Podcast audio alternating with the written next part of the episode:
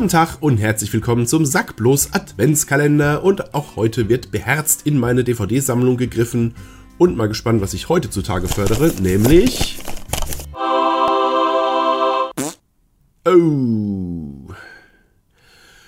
Äh, Terminator Salvation, also Terminator 4. Mm, dieser Film, ey ja, jetzt kann man sich fragen, warum habe ich den überhaupt, wenn, die, wenn das schon die erste Reaktion ist? Ich habe halt eine Terminator Collection, da ist er mit drin. Terminator 4. Also, es kommt ja selten vor, dass ich in einem Kinofilm sitze, ich war damals im Kino, dass ich im Kino sitze und schon beim Gucken so denke so, und so in regelmäßigen Abständen diesen hier mache. Ja.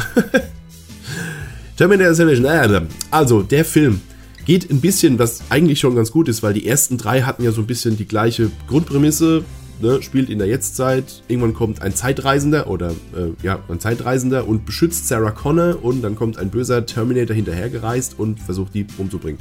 Das ist so quasi der Plot von den ersten drei Terminator-Filmen. Insofern, der vierte macht jetzt was neu, das ist mal eine schöne Erfrischung in dieser Reihe, nämlich der spielt in der Zukunft, nämlich in dieser Zeit, aus der der erwachsene John Connor kommt und aus der die, äh, ja, die ersten Terminator so zurückgeschickt wurden in, die, in unsere Gegenwart. Und das hätte ja eigentlich geil sein können. Man hätte ja jetzt endlich diese dystopische Welt und ne, alles kaputt, alles zerstört und Skynet ist auf dem Zenit seiner Macht und überall hat's Terminator und ah, ne? das, was man in den ersten drei Filmen immer so in diesen in diesen Vorrückblenden, ich weiß gar nicht, wie ich es nennen soll, diese, diese Shots, die halt in der Zukunft spielen, wo man immer so irgendwelche Terminator sieht, die Schädel zertreten und böse in die Kamera gucken und so. Diese Welt hätte man zeigen können. Hat man aber nicht. Stattdessen sieht man sehr viel entsättigte Sandwüste. Ganz viel sieht aus wie aus dem Steinbruch gefilmt. Äh, also die Welt an sich sieht schon mal nicht sehr beeindruckend aus. Klar, das, man sieht schon, das ist alles kaputt und ne, die Menschheit ist nicht mehr auf dem Höhepunkt ihres, ihres, ihrer Entwicklung, ja. Aber das sieht langweilig aus. Die ganze Welt, in der das spielt, sieht langweilig aus. Ja, und dann haben wir noch die Hauptfiguren. Also zum einen haben wir John Connor, gespielt von Christian Bale, der fast die ganze Zeit im Film nur rumschreit. Warum auch immer. Ich hatte mir einen ne, dieser Messias, der da aufgebaut wurde, der John Connor, den es um jeden Preis zu beschützen gilt, weil er die Menschheit unter seinem Banner vereint und gegen die Terminator und ich hatte mir den als charismatische Figur vorgestellt, als jemanden, dem man tatsächlich gerne folgt, wo man sagt, ja, das ist unser Anführer, hinter dem versammeln wir uns, für den sterben wir. Stattdessen hast du Christian Bale, der nur rumschreit die ganze Zeit, der super unsympathisch ist und ich weiß auch nicht, was da die ähm, was da der Grund war. Obwohl, ein Teil vom Grund ähm, kenne ich schon, äh, kommt nämlich komme ich gleich zu. Die zweite Hauptfigur ist eine Figur, die ich vergessen habe, wie sie heißt. Gespielt von Sam Worthington, der durfte zu dem Zeitpunkt ja quasi alles spielen, was nicht schnell genug wegrennt. der war so eine Zeit lang, wurde der ja für alles gecastet. Ähm, der spielt so diesen, ist jetzt ein kleiner Spoiler, aber ne, er spielt einen Mensch-Terminator-Hybriden.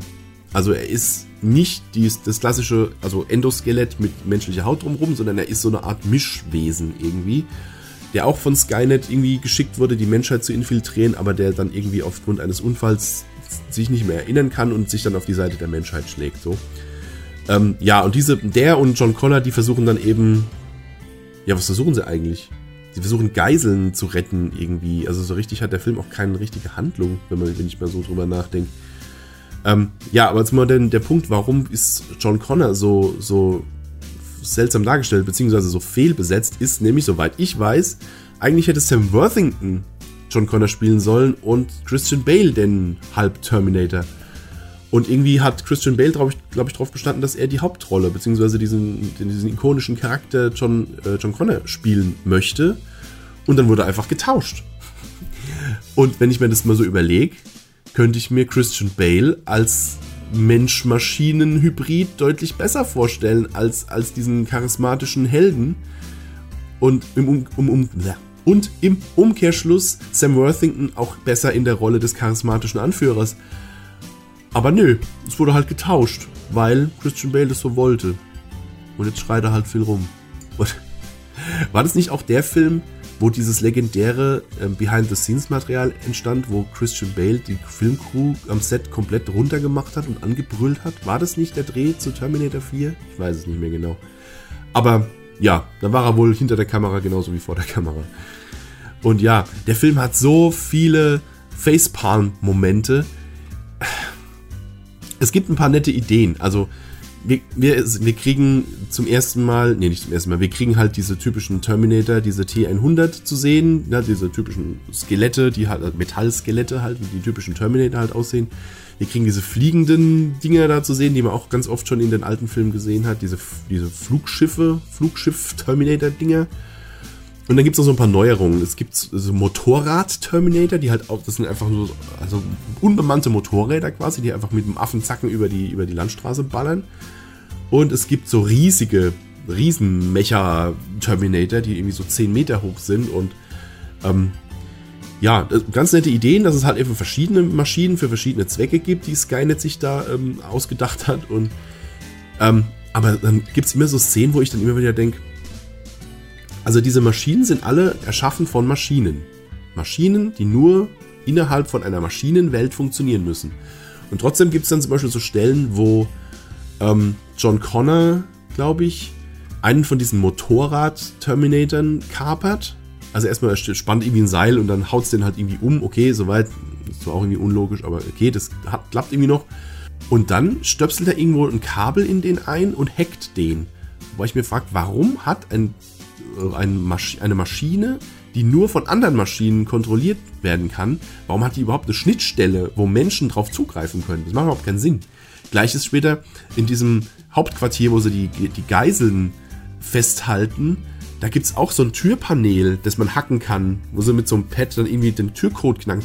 Warum hat dieses Ding überhaupt ein Türpanel, wo Menschen was eintippen können? Das macht überhaupt keinen Sinn. Das sind doch nur Maschinen, die da rein sollen. Die machen irgendwie Infrarot oder sonst irgendwas. Und dann sind die da drin. Warum gibt es da menschliche Interfaces an diesem Ding? Macht keinen Sinn. Und ähm, warum halten die überhaupt Geiseln? Ich dachte, das Ziel von Skynet sei es, die Menschheit einfach auszuradieren. Komplett. Also nicht wie bei Matrix, dass sie die irgendwie farmen und da irgendwie die aus noch zur Energiegewinnung. Nö, Skynet will die Menschheit vernichten. Warum, warum färchen die Menschen in ein Lager, wo dann die Helden wieder eindringen können, um sie daraus zu befreien? Macht gar keinen Sinn. Die können sie einfach abknallen und gut ist. Äh, ja, und dann, mein, einer meiner größten What the fuck-Momente, da sind sie irgendwo in so einer Tankstelle und versuchen irgendwie Sprit oder sonst irgendwas aufzutreiben oder eine Karte, keine Ahnung. Sie sind in, in so einer Tankstelle so ein ziemlich runtergekommener Bretterverschlag, wo man schon durch die Bretter ins Freie schauen kann und so. Also da zieht's ordentlich in diesem Gebäude. Und auf einmal werden sie aus heiterem Himmel von einem dieser Riesenmechas mit Mordsgetöse werden die da angegriffen und er greift sich da Leute raus und stampft da durch die Gegend. Und ich dann denke, hat er sich angeschlichen? Hatte der, hat der Sneaker an, ja. Wo ich denke, haben die den nicht kommen hören? Und es kommt ein paar Mal in dem Film, dass da einfach auf einmal so ein, so ein, so ein Boost, so ein, so ein Jumpscare-Effekt kommt, wo dann auf einmal ein riesen gigantischer äh, Terminator da ist und da irgendwie Leute angreift. Und ich denke, haben die den nicht kommen hören? Der war so, die sind so laut und so groß und so brachiale Riesendinge. Aber ne, die kriegen das nicht mit. Die können sich da anschleichen und. Ne ja, das sind so Sachen. Der Film hat unfassbar viele Baustellen, die keinen Spaß machen. Ähm, am Schluss gibt es natürlich den obligatorischen äh, Arnold Schwarzenegger Cameo, diesmal in CGI. Also wir kriegen einen CGI Arnie in nackig. so, der kommt dann so vom Fließband, wo die ganzen Terminator hergestellt werden. Die Idee ist ganz nett, dass man so dieses Fließband sieht, wo die da alle wie vom Band die Terminator runterkommen und da kommt halt einer raus und das ist halt ein CGI Arnie, der halt auch vom Körper her und vom Gesicht her wieder so ein bisschen jünger gemacht ist und so. Ja, der junge, der junge Kyle Reese taucht auf in einer Nebenrolle, aber auch der ist jetzt eher so, ja, schön, dass er da ist, aber. Ach, egal. Will ich nicht weiter viele Worte drüber verlieren. Terminator 4 kann man eigentlich ab dem Punkt kann man die ganzen Terminator-Filme eigentlich vergessen. Teil 3 war schon mh, grenzwertig, aber Teil 4, mh. für für so einen Trash-Abend ist der gut, weil man so, wenn man so die, bei jedem Facepalm-Moment an, äh, einen trinken kann oder so. Also für so, für sowas ist der gut, aber als, als ernstzunehmenden Film finde ich den eher nix. Naja, okay. Haben wir die erste Gurke im Adventskalender. Ich hoffe, es hat euch trotzdem Spaß gemacht. Wir sehen uns morgen beim nächsten Türchen. Bis dann dann.